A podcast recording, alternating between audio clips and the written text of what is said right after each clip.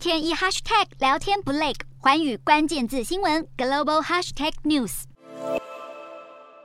各国领袖身穿西装礼服齐聚一堂，不少人还打上蓝色领带，与北约旗帜相互映衬。北约峰会紧接着 G7 峰会在二十八号展开。身为地主国元首的西班牙国王菲利佩六世为这群重量级嘉宾举办晚宴，领导人们抓住交流机会。其中，美国总统拜登就在上任后第一次会晤西班牙总理桑杰士，大谈乌俄议题。引述美国官员消息，拜登打算在峰会上宣布改变美军在波罗的海国家的驻军策略，例如会有小规模的新部队永久派驻到波罗的海三国，并延长美军在波兰的驻军时间。北约秘书长史托滕伯格也表示，乌克兰遭受的残酷暴行是欧洲从二战以来第一次见到。北约受到乌俄战争撼动，要在军事防御和威慑力方面大刀阔斧做出重大改革。这波改革重点就是将驻扎在波罗的海国家以及其他第一线国家的北约部队各自扩充人力至三到五千人之间，让北约三十万人军队进入高度戒备状态。另外，北约还会把储存弹药和补给品进一步往东移动，